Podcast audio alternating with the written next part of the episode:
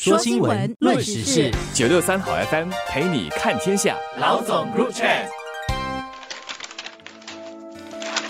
你好，我是联合早报的吴新慧。我是联合早报的王彼得。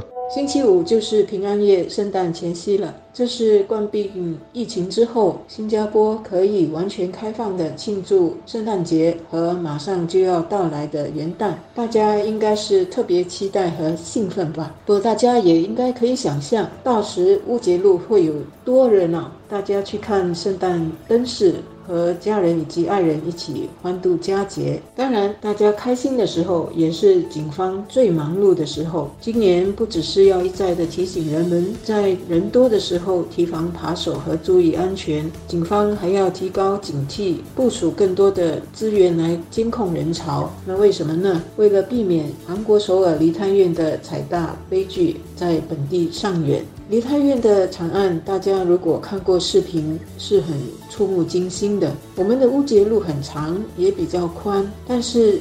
就不能假设不会发生踩大事件，因为只要一个意外事件发生或者出什么状况，人们一惊慌起来要逃或者是要跑，就非常可能出现踩大的事件了。所以警方不只是要增加人手执勤，还会通过电眼，还有实时的显示人潮情况的网页这种科技方法来监控人潮，还有计时的提醒人们要避开一些人太多的地点。首尔梨泰院的踩踏惨案死了一百五十多个人，确实很震撼、很恐怖。这样的事绝不能在新加坡发生，其实任何地方也不该发生。我自己已经有 N 年没有在佳节的时候去乌节路了，这三年疫情也更没有去的兴致。我不知今年会不会真的很多人，然后水泄不通。但其实之前有在想，乌节路不是梨泰院。那种一条一条的窄巷，它是一条大道，两边至少有八十到一百公尺宽吧。可能有麻烦的是街头表演，如果观众太多，会堵住往来的人流。不过真有事，人一定会自动分散到马路上，然后到对面去。发生踩踏的概率应该是近乎不可能的。不过。警方有他们的专业判断，也许真知道一些我们所看不到的危险，也可能是不怕一万只怕万一，所以今年的警戒水水平拉得特别高，管控特别的严吧。另外，我们一直在添置新的器材，采用新的科技，我想这些都需要演练测试，确保在最需要时功能和作用能发挥到最极致。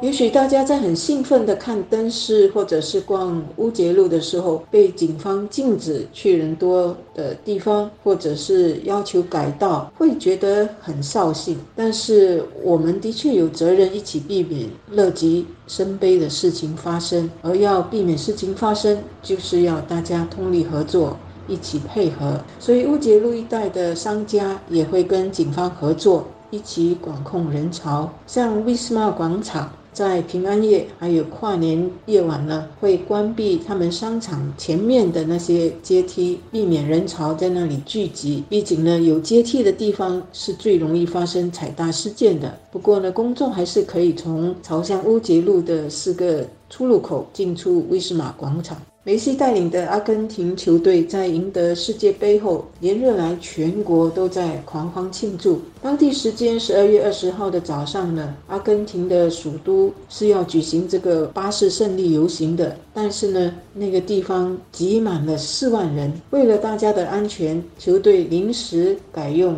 直升机在上空做胜利的游行。虽然众多的球迷都很失望。甚至引起一些人的不满，但是球队和警方这么做都是负责任的做法。